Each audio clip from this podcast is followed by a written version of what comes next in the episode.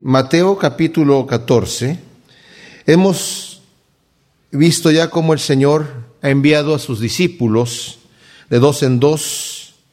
Él los mandó a, los envió a predicar el Evangelio, a sanar enfermos e incluso a resucitar muertos. Les dio autoridad, la misma autoridad que nosotros tenemos, gracias a Dios, ¿verdad? En el nombre de Cristo Jesús. Y el Señor empezó después a a predicar en las ciudades de ellos y después al resto de los discípulos que se quedaron allí, pues empezó a enseñarles otras cosas y está a punto de reunirse nuevamente con, con los que envió de dos en dos. Y mientras esto está aconteciendo, el Señor ya ha estado en Nazaret, fue la última cosa que nos narra aquí eh, Mateo, que sucede antes de que nos narre aquí en el capítulo 14 acerca de la muerte de Juan el Bautista. En Nazaret cuando llega, eh, la gente se escandaliza porque aunque escuche lo que está diciendo y es una enseñanza pues tremenda, se sorprenden porque no era un hombre de letras. Esto quiere decir que no había ido a las escuelas de los rabinos, pero hablaba como si hubiese ido. Entonces se sorprendían cómo este hombre que sabemos que no estudió bajo la enseñanza de ningún rabino tiene tanto conocimiento de la, de la palabra, pues obviamente porque era el Hijo de Dios, ¿verdad? Entonces dice que allí se escandalizan en Nazaret, que es en donde él creció, y dice, a causa de la incredulidad de ellos no hizo muchos milagros, que es sorprendente cómo el Señor actúa, porque habíamos mencionado, nosotros hubiésemos pensado lógicamente, bueno, si no si no pueden creer, entonces que haga más milagros para que crean. Pero el Señor no funciona así. El Señor dice, al que quiere escuchar, a esa persona es al que el Señor le va a hablar. Dice, al que tiene se le dará más. Y al que no tiene, aún lo que tiene se le será quitado, hablando de las cosas espirituales. Eso se lo dijo el Señor ya a sus discípulos. Entonces, después de que esto sucede, estándole en Nazaret, dice que en aquel tiempo Herodes el tetrarca oyó la fama de Jesús y dijo a sus criados, este es Juan el Bautista, que ha resucitado de los muertos y por eso actúan en él estos poderes. Y luego nos narra a partir del versículo 3 hasta el versículo 12, es como un pequeño paréntesis que hace aquí Mateo para explicarnos lo que había pasado con Juan el Bautista, porque nosotros dejamos a Juan el Bautista, de acuerdo al relato de Mateo, en la cárcel. Juan el Bautista empezó su predicación en el territorio de Judea, cerca a Jerusalén. Era donde él estaba bautizando en el río Jordán. Y el Señor fue allá para ser bautizado por Juan. Y después de que fue bautizado, el Señor también empezó a hacer su ministerio en Judea, hasta el momento en donde los fariseos hicieron una observación de que los discípulos de Jesucristo bautizaban más gente que los de Juan, porque Juan estaba apuntando a la gente hacia el Señor. Les decía, Él es el Cordero de Dios. Entonces llegaban a Juan y después se iban al Señor. De hecho, Andrés y Pedro pues anduvieron con Juan primero y luego se fueron con el Señor. Y varios de los discípulos de Juan, muchos de ellos, empezaban a irse con el Señor. Pero cuando el Señor vio que los fariseos lo veían como una competencia de ministerios, se fue de Judea después de un año de ministerio en Judea y fue a la región de Galilea. Y Juan, en poco tiempo después de eso, que se queda él en Judea, bautizando solo, lo toma Herodes preso, que es lo que nos va a decir aquí.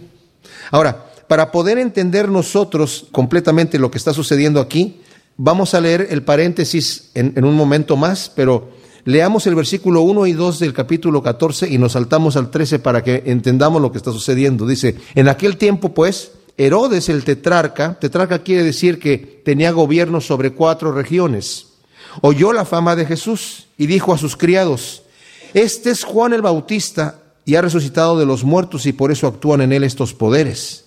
Versículo 13, oyéndolo Jesús, se apartó de ahí en una barca a un lugar desierto y apartado, y cuando la gente lo oyó, le siguió a pie desde las ciudades. Cuando hablamos de Herodes, a veces nos podemos confundir fácilmente porque hay muchos Herodes en la historia de los Herodes. El primero que nosotros tenemos aquí registrado es el hijo de Antípater, que era Herodes el Grande, que fue al quien llegaron los sabios de oriente a decir que ya había nacido el rey de los judíos. Este Herodes era un hombre muy hábil para la guerra y por la guerra que tuvo defendiendo territorios del imperio romano, quedó muy bien con, con el César y César le otorgó el título de rey de los judíos.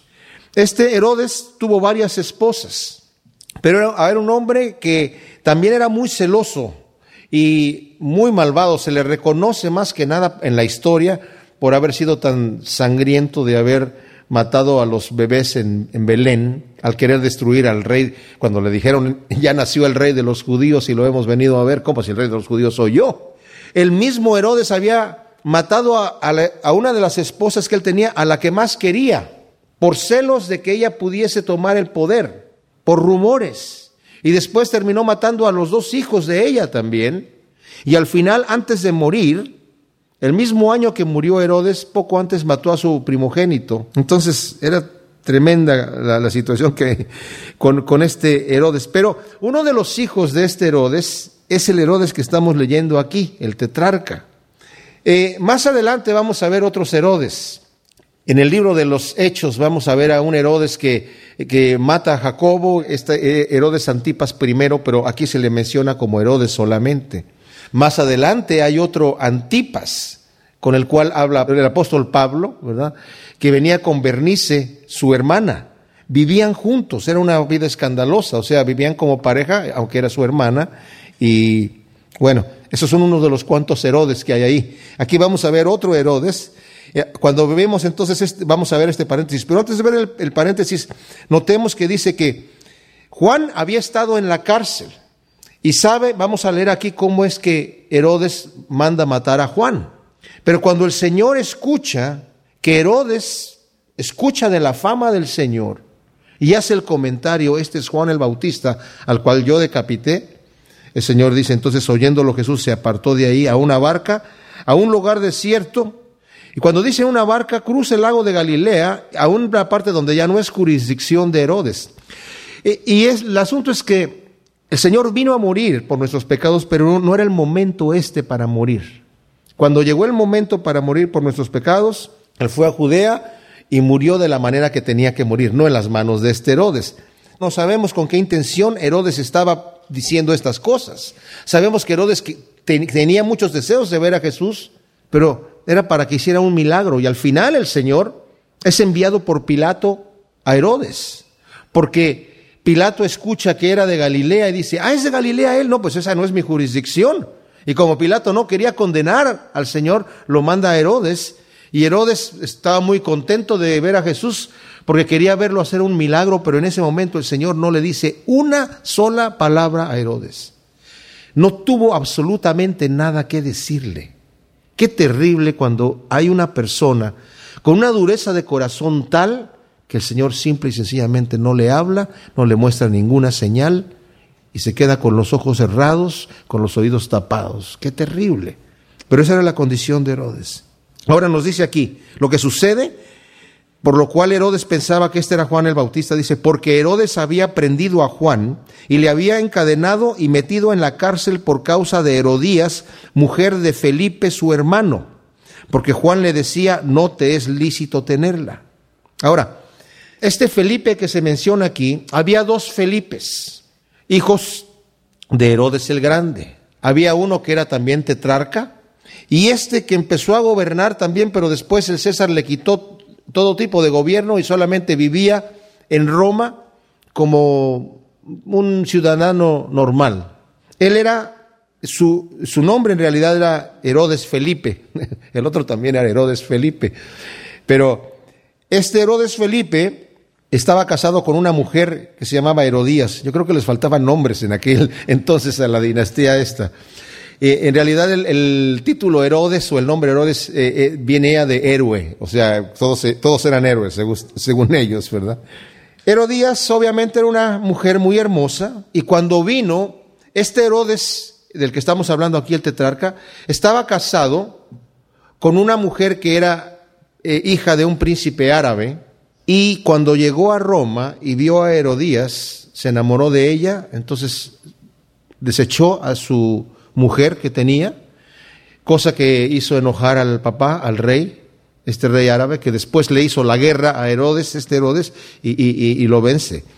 Eso muy posterior. Pero el asunto es que se enamora de Herodías y Herodías se enamora de Herodes también y desecha a su mujer y se toma, le quita la mujer a su hermano y se la lleva a, pues a, su palacio. Juan el Bautista andaba predicando afuera, pero seguramente cuando escuchó, de acuerdo a, a Flavio Josefo, Herodes se sentía de alguna manera amenazado por el ministerio de Juan el Bautista, porque la gente lo veía como profeta, y seguramente cuando él se trajo a Herodías, le decía no te es lícito tenerla y a lo mejor lo, decía en público y Herodes pues lo mete a la cárcel para tenerlo ahí guardadito y, y que la gente no que no alborote a la gente. Nos dice aquí el versículo 5 que Herodes quería matarle pero temía al pueblo porque tenían a Juan por profeta.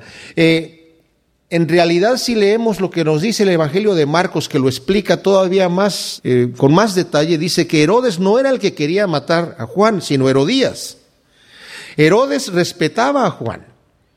La dinastía de Herodes eran idumeos, pero ellos se, según ellos practicaban la religión judía y por eso querían quedar bien con los judíos, aunque asesinaron a muchos judíos. Pero los judíos los aborrecían a ellos, porque no eran verdaderos judíos, aunque según ellos estaban practicando la religión judía. Este Herodes nos dice que en Marcos que le gustaba escuchar a Juan y lo escuchaba de buena gana. Y lo tenía preso, pero lo mandaba a llamar para que le, le hablara de las cosas de Dios y lo escuchaba de buena gana. Y dentro de lo que le decía Juan era, si tú te dices que eres judío, no te es lícito tener a la mujer de tu hermano. Ni siquiera estaban casados. Entonces ahí, ya te estás poniendo pesadito, Juan, otra vez llévenselo al calabozo, ¿verdad?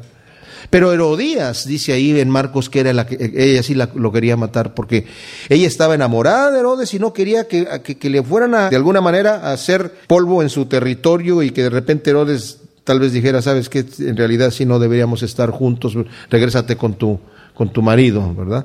Pero ella era la que lo quería matar. Dice, pero cuando se celebraba el cumpleaños de Herodes, la hija de Herodes danzó en medio y agradó a Herodes. La Biblia no nos menciona el nombre de esta mujer, de la hija de, eh, Herodías, pero Flavio Josefo dice que se llamaba Salomé.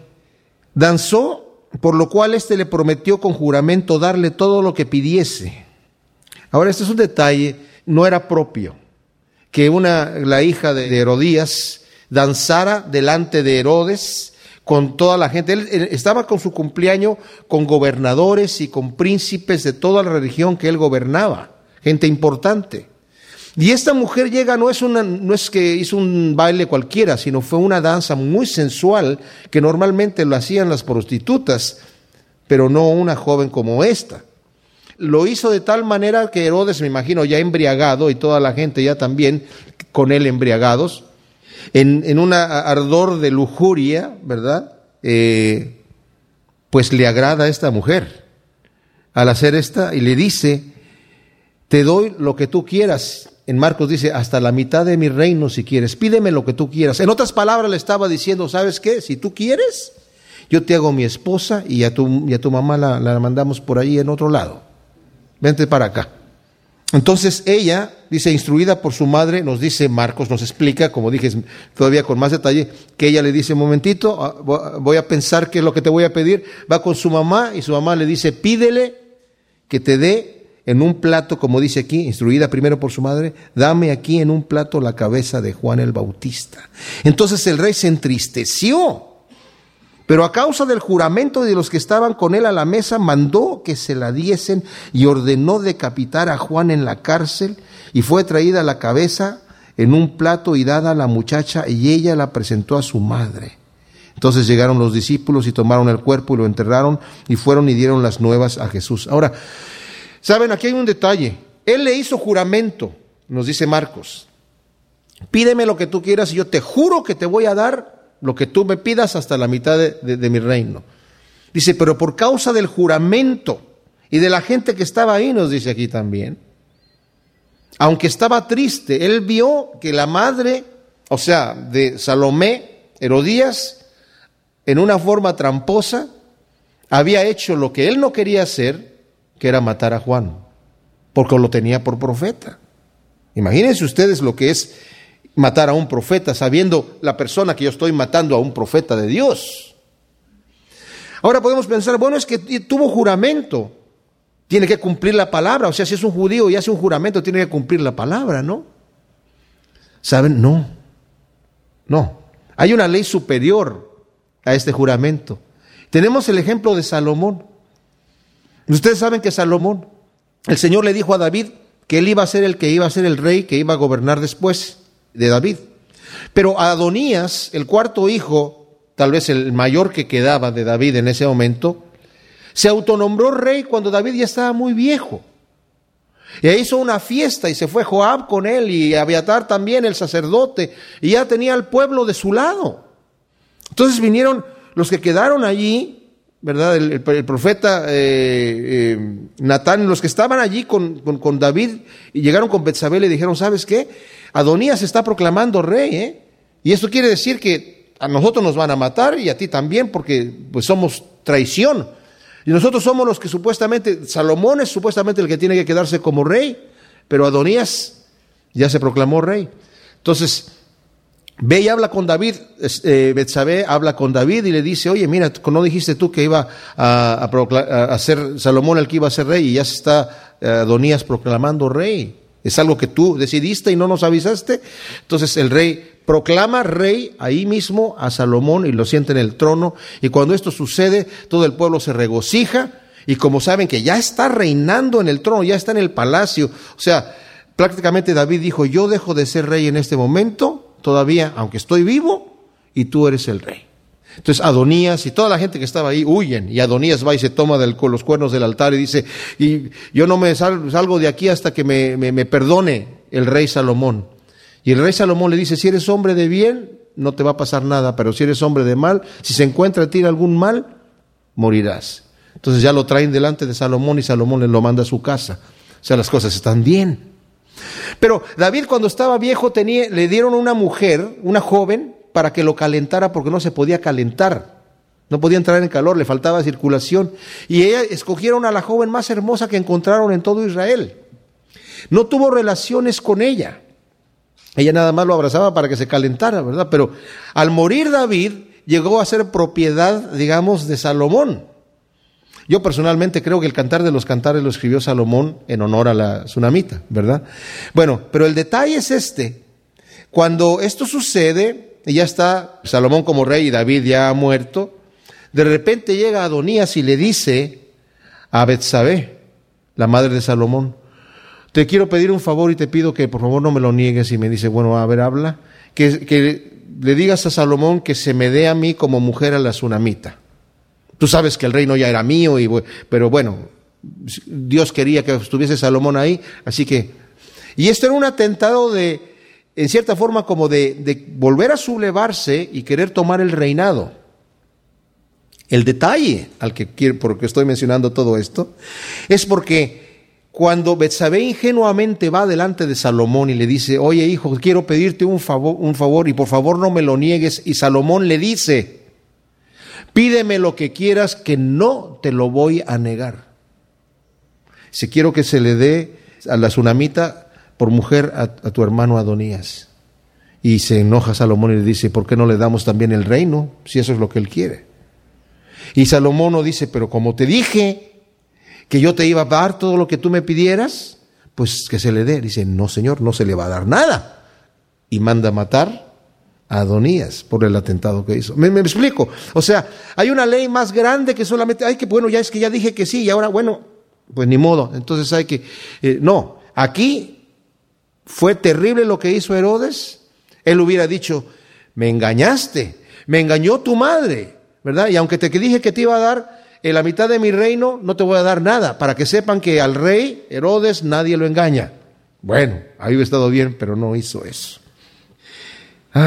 Oyendo Jesús eso, dice, se apartó de allí en una barca a un lugar desierto y apartado, y cuando la gente lo oyó, le siguió a pie desde las ciudades y saliendo Jesús vio una gran multitud y tuvo compasión de ellos y sanó a los que de ellos estaban enfermos.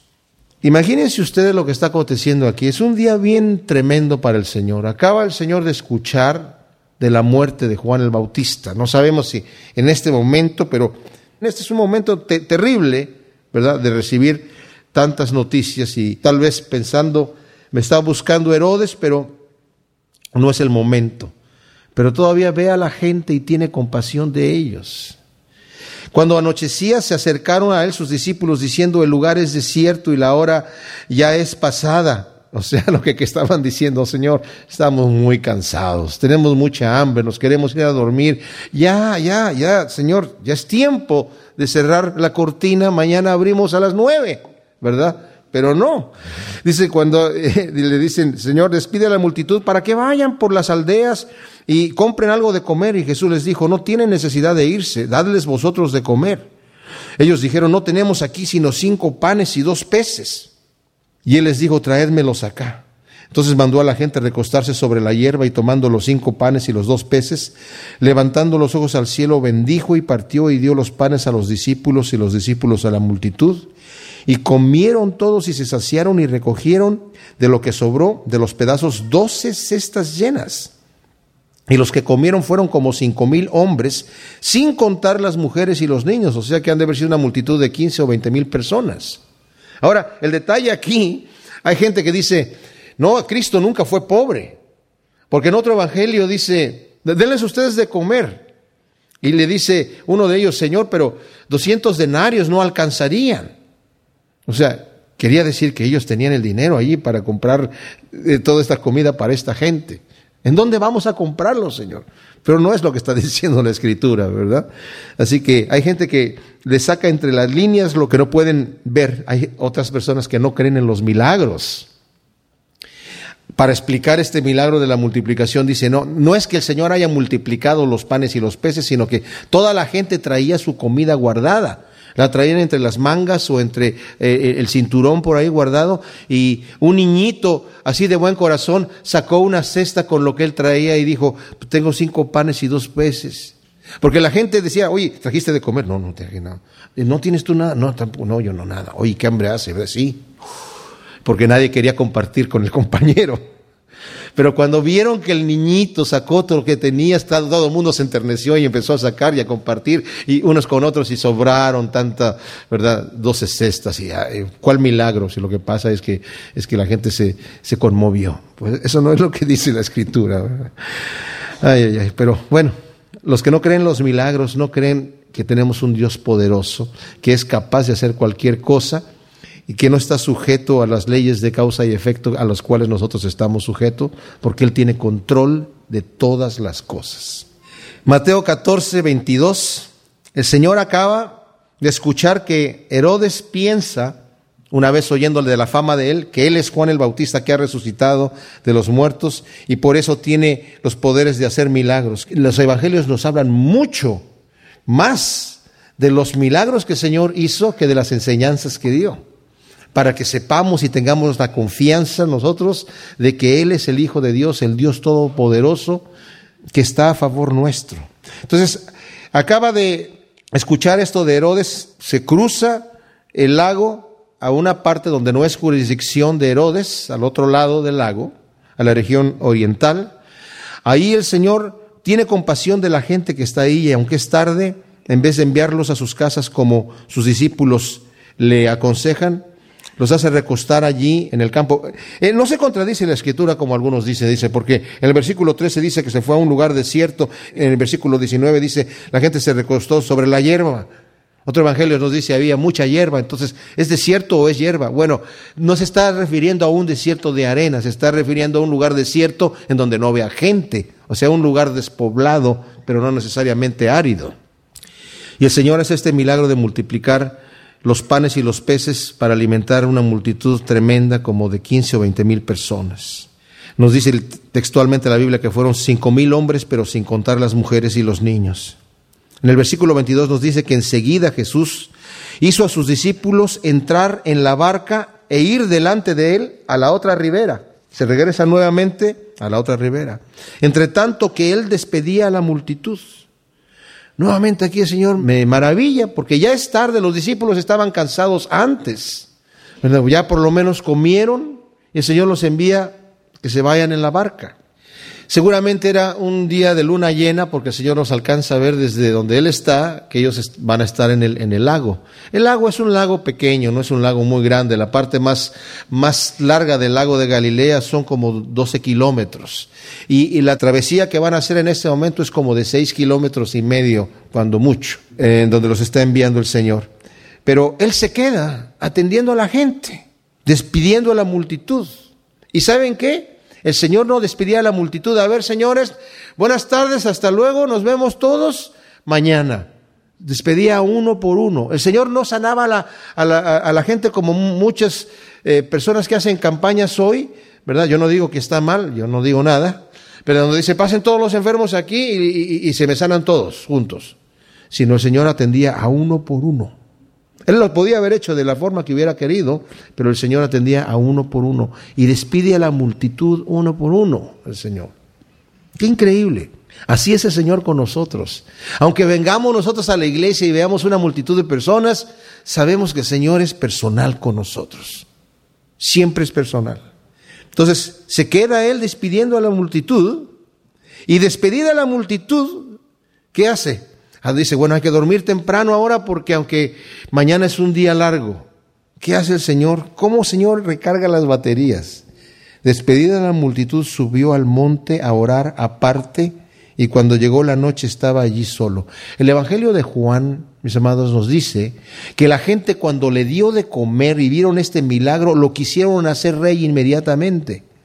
Y él viendo que la multitud, al momento de estarla despidiendo, lo quisieron hacer rey, el Señor los dejó y se fue al monte solo. No era el momento de hacerlo rey. El Señor no quiere que la gente lo haga rey en este momento por situaciones materiales. Va a llegar otro momento en donde Él va a entrar a Jerusalén y la gente lo va a estar proclamando rey. Y en ese momento Él sí va a dejar que lo proclamen rey. Pero no, este no es el momento ni la razón por la cual Él va a hacer eso. Entonces sale de allí y dice, no, nos dice la escritura que lo querían proclamar rey, seguramente lo querían tomar, llevarlo a, Jerusalén y tal vez hacer una pelea, una guerra contra el eh, imperio romano y ponerlo como rey. Pero el Señor no quiso eso. Y se fue ahí y a orar aparte y estaba solo. Y dice, y ya la barca estaba en medio del mar, azotada por las olas porque el viento le era contrario. Nos dice otro evangelio que estaban a una distancia cerca de cinco kilómetros mar adentro, o sea, lago adentro. Y en ese momento Dice que a la cuarta vigilia de la noche Jesús vino a ellos andando sobre el mar. Ahora, la cuarta vigilia de la noche es entre las tres de la mañana y las, las seis de la mañana. Eh, algunos comentaristas dicen que probablemente se veía un poquito de luz o tal vez estaba la luna llena, pero de alguna manera no estaba oscuro completa, completamente, ¿verdad? Y mientras eh, viene andando sobre el mar, los discípulos, viéndole andar sobre el mar, se turbaron y dijeron, es un fantasma y dieron voces de miedo. O sea, literalmente estaban aterrados, estaban aterrados. Porque nos dice otro evangelio que el Señor empezó a caminar hacia ellos. O sea, lo vieron y de repente, o sea, como viene alguien caminando sobre el mar. Es imposible caminar sobre el mar. Como dije, este sistema de causa y efecto que está cerrado para nosotros está totalmente abierto para Dios. Y pues ellos se asustan. Pero enseguida Jesús les habló diciendo, tened ánimo, yo soy, no temáis. Entonces respondió Pedro y dijo, Señor, si eres tú, manda que yo vaya a ti sobre las aguas. Hay algunos comentaristas que dicen, o expositores bíblicos que dicen que esto fue un atrevimiento de parte de Pedro porque está tentando al Señor. Yo no creo eso. Yo creo que es una demostración de fe que ojalá todos tuviésemos de tener ese ímpetu de decir, Señor, si eres tú, manda que yo vaya a hacer algo que normalmente no podría hacer. porque si tú me mandas que lo haga, entonces lo voy a poder hacer. Todo lo que el Señor nos, nos envía a hacer, también nos capacita para que lo hagamos. No hay un solo mandamiento que el Señor nos diga que hagamos y que no nos capacite. Tal vez en nuestras propias fuerzas no podríamos, y generalmente es así. Pero cuando Él nos da el mandamiento, el Señor nos da la capacidad de hacerlo. Y aquí Pedro está bien. Además, si Pedro estuviese tentando al Señor, el Señor no hubiera tenido ningún problema en decirle a Satanás, ¿por qué me tientas? Lo dijo en otras ocasiones. En el capítulo 16 aquí de, de Mateo, cuando le dice, Señor, eh, no dejes que eso te acontezca, no vayas a Jerusalén a que te vayan a matar, le dice, apártate de mí, Satanás, porque me eres tropiezo. No hubiera tenido ningún problema el Señor en reprender a Pedro, decir, ¿qué estás haciendo, Pedro? ¿Me estás tentando? No, el Señor le da ánimo, le da gusto de ver esa espontaneidad de la fe de Pedro que nosotros todos debiésemos tener. Y le dice, Señor, si eres tú, di que yo vaya sobre las aguas. Y el Señor le dice, ven. Yo me imagino que el Señor se lo dijo casi riendo, ven Pedro, ¿verdad? Ven. ¿Y Pedro qué hace? No salió a ver, a ver si el agua estaba un poquito durita para ver si él salta, ¿verdad? Él salta en ese en esa fe espontánea y empieza a andar sobre el mar. Y los tiempos del griego nos, nos dicen que, que casi llegó hasta donde estaba el Señor. O sea, el Señor estaba a una distancia porque lo ven de lejos y Pedro empieza a caminar sobre el mar poniendo los ojos en el Señor. Pero ¿qué sucede? Pero al ver el fuerte viento tuvo miedo y comenzando a hundirse dijo, dio voces diciendo, Señor, sálvame. Al momento Jesús extendió la mano, asió de él y le dijo, hombre de poca fe, ¿por qué dudaste? Wow. Saben, hay un detalle que vemos aquí. Ciertamente cuando el Señor dio la orden, actuó la fe de Pedro también. El Señor en otra ocasión nos va a decir, si tuvieras fe como un grano de mostaza, no habrá ninguna cosa que no pudieras hacer. Tú le puedes decir a este monte, échate en el mar y sería hecho. Sabemos que eso en nuestras leyes de causa y efecto no sucede. Y debo decir que hay una falsa doctrina que habla de la fe como si la fe en la fe misma hubiese un poder. Y no es así. No es fe en la fe, es fe en el Señor. Aquí el que está dando la orden es el Señor. No es que Pedro dijo, bueno, si es el Señor, yo voy a, a, ir a caminar en el agua y lo voy a alcanzar aunque Él no me diga nada. Eso no fue lo que hizo Pedro. Lo pudo haber hecho. Y a lo mejor también la fe hubiera podido haber actuado. Yo no sé. Tal vez, tal vez eso sí pudiera haber sido estar tentando al Señor, tirarse al mar sin, sin antes escuchar la orden que el Señor dijera, ven. Pero una vez que el Señor le dice, ven, el Señor le está capacitando para que Él camine. Y mis amados, nosotros nos podemos encontrar topándonos con problemas grandes. Pero una vez que el Señor ha dado promesas grandísimas como, por nada estéis afanosos sino sean conocidas vuestras peticiones delante de Dios. Todo lo que pidieres en mi nombre os será hecho. Donde dos o más se unan para pedirme una sola cosa, yo la haré. Viene la pregunta a nuestra mente, bueno, ¿por qué no todo lo que yo le pido al Señor me lo contesta? No, sí me lo contesta, a veces me contesta que no. Gracias a Dios que me conteste que no. Yo estoy completamente abierto a Dios para que Él haga conmigo como se le pegue la gana. Porque yo no quiero lo que yo quiero para mí, yo quiero lo que Dios quiere para mí. Porque lo que yo quiero para mí, yo no sé lo que yo quiero. Es más, cuando oramos, dice el apóstol Pablo, si hemos de pedir como sabemos, no sabemos. No sabemos si cuando oramos estamos pidiendo como sabemos. Por eso el Señor utiliza en aquellos que tienen el don de lenguas, el don de lenguas, para pedir. No entiende la gente que está orando que es un don que se tiene que utilizar en privado, ¿verdad? Dice la palabra de Dios, a menos que haya un intérprete en una reunión especial, pero el tema es que si yo estoy orando al Señor en lengua, yo no entiendo lo que estoy diciendo. Es el Espíritu el que está hablando a través de mí. Dice Pablo, el que no tiene el don de lenguas, pues gime en el Espíritu, eh, con gemidos indecibles y, y no sabe lo que está pidiendo, pero el Espíritu está orando. Es algo que nuestra mente no entiende, porque no entendemos el porqué de la oración, por qué tenemos que pedirle a Dios algo que Él ya sabe que se lo vamos a pedir. Incluso en el capítulo 6 de Mateo, donde nos habla acerca de la oración, dice, vuestro Padre Celestial sabe lo que vosotros necesitáis antes de que vosotros le pidáis. Pero aún así tengo que estar orando al Señor, porque hay una relación que va creciendo, que se va desarrollando en mi tiempo de oración con Dios. Y generalmente la oración va cambiando mi corazón. No soy yo el que voy cambiando a Dios, sino el Señor el que me va cambiando a mí. Aquí Pedro tiene esta fe espontánea y empieza a caminar en el agua. Yo no creo que Pedro en el momento que empezó a caminar en el agua dijo, wow, sí funcionó. Estoy caminando en el agua. Hey, muchachos, ¿se dan cuenta? Miren, miren, yo soy Pedro, estoy caminando en el agua. ¿Verdad?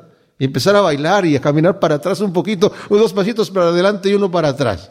No, sino que él tenía la mirada en el Señor y lo único que, en ese momento Pedro quería era ir a donde estaba Cristo, con la mirada en él. La emoción de ver al Señor hacer eso y que él pudiera estar en una dimensión diferente, acercándose al Señor. Y ¿saben qué? El Señor muchas veces a nosotros nos pide que andemos sobre el agua.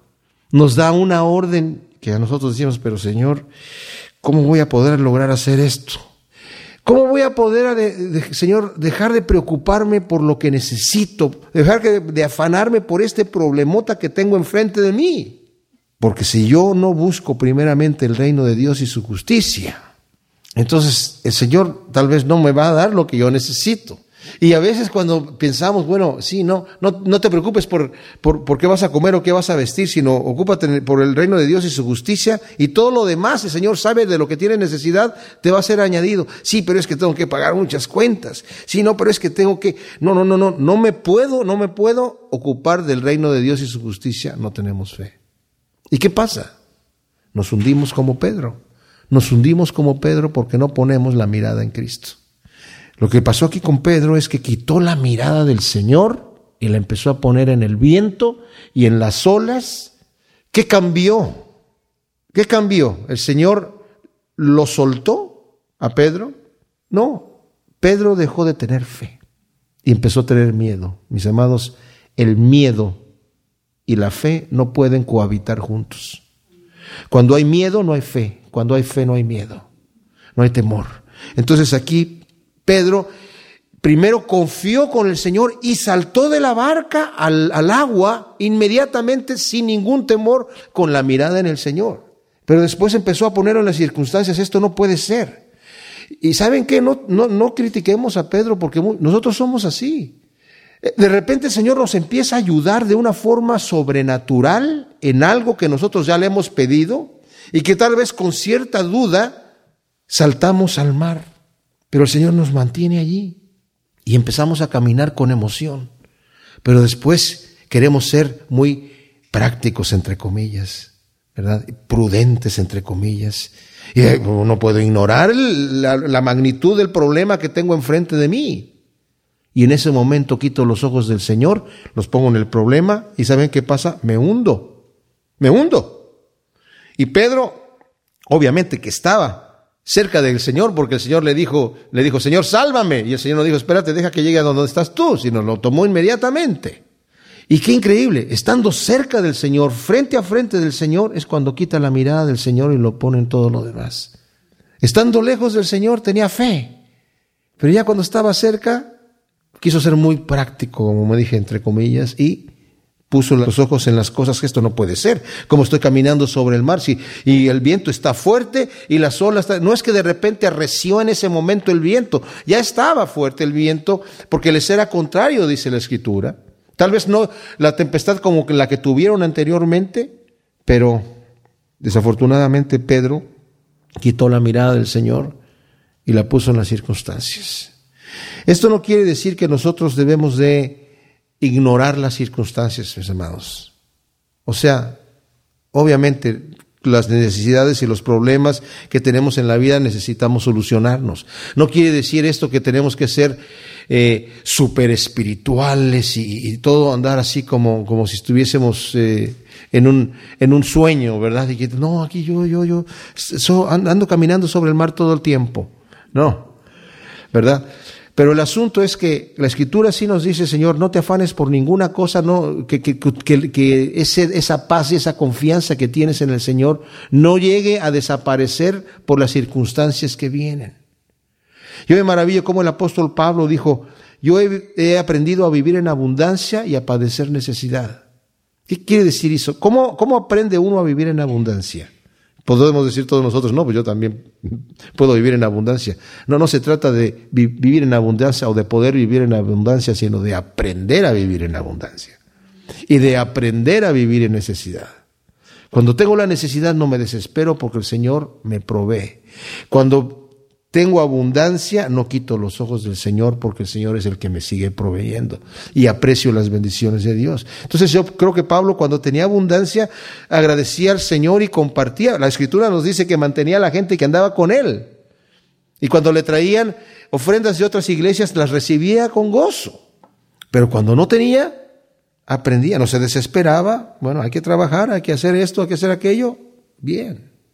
Y qué rico es tener esa paz, ¿verdad?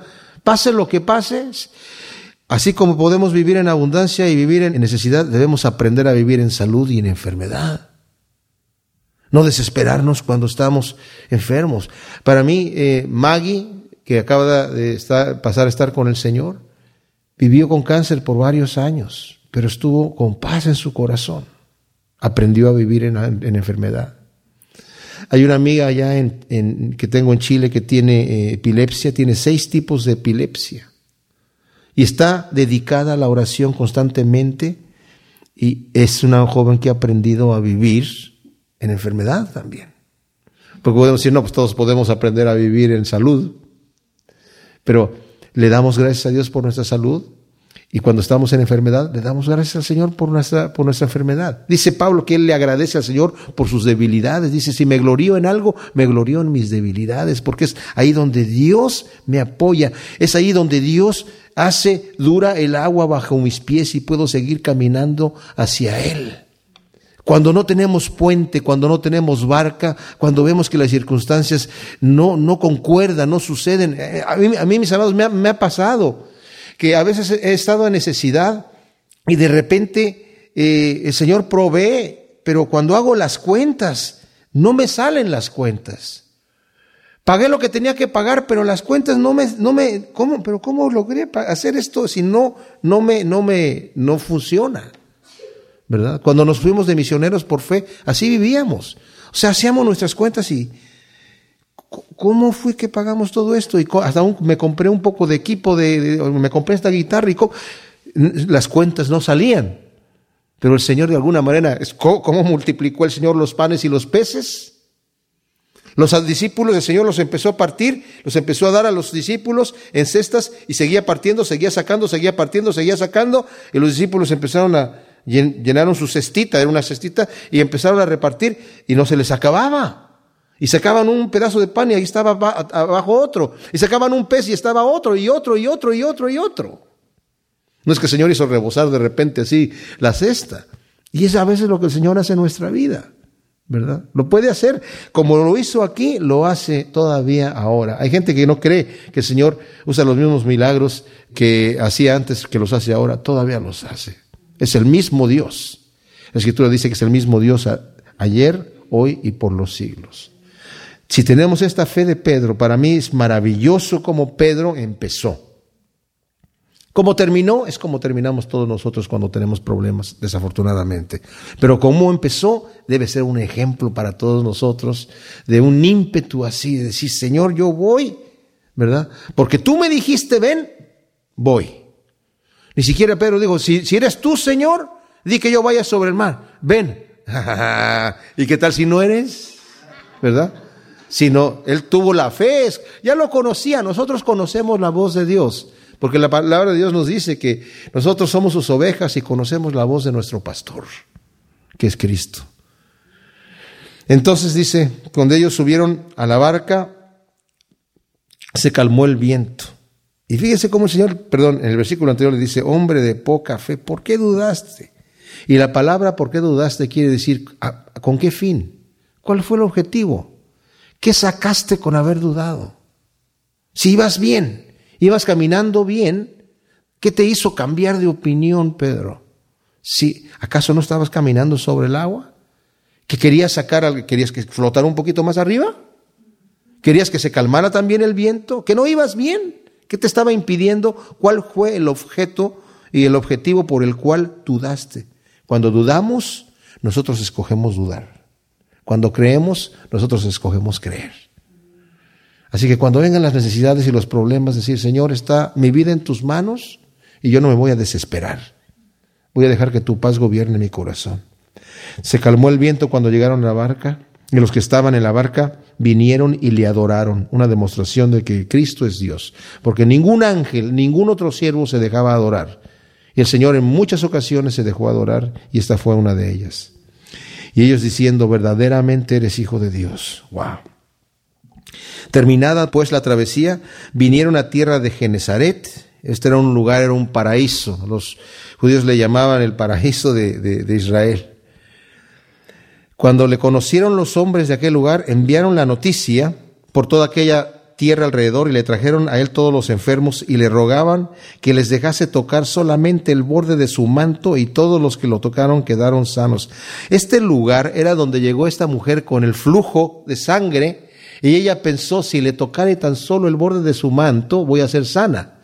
Y sanó. Y me imagino que esto se, se divulgó y la gente dijo, bueno, ahora que cuando venga aquí también queremos tocar el borde del manto. No es que el manto sea la reliquia que tiene el poder, pero el Señor opera de esa manera. Es como cuando Pablo, ¿verdad? Las, las bandas que utilizaba para recoger el sudor, la gente decía, no, que, yo si tocó esa, esa banda voy a sanar. No es que el poder esté en la banda que se pone en la cabeza, sino está en el Señor, pero el Señor pasa por alto. Cuando pasaba Pedro, decía que tan solo su sombra pase por, por, arriba de la gente. Pues el poder no está en la sombra de Pedro, ni en la banda de Pablo, ni en el manto de Cristo. El poder está en Dios. Para que nosotros no pongamos la mirada en la reliquia, sino la mirada en el Dios poderoso, que entiende nuestras debilidades y que a pesar de nuestras debilidades opera su poder sobrenatural en nuestras vidas. Gracias te damos, Padre, por tu palabra. Te pedimos que nos ayudes a tener esta fe, Señor, como la que tuvo Pedro cuando saltó de la barca al mar, y que podamos siempre tener nuestros ojos en ti, en el nombre de Cristo Jesús. Amén.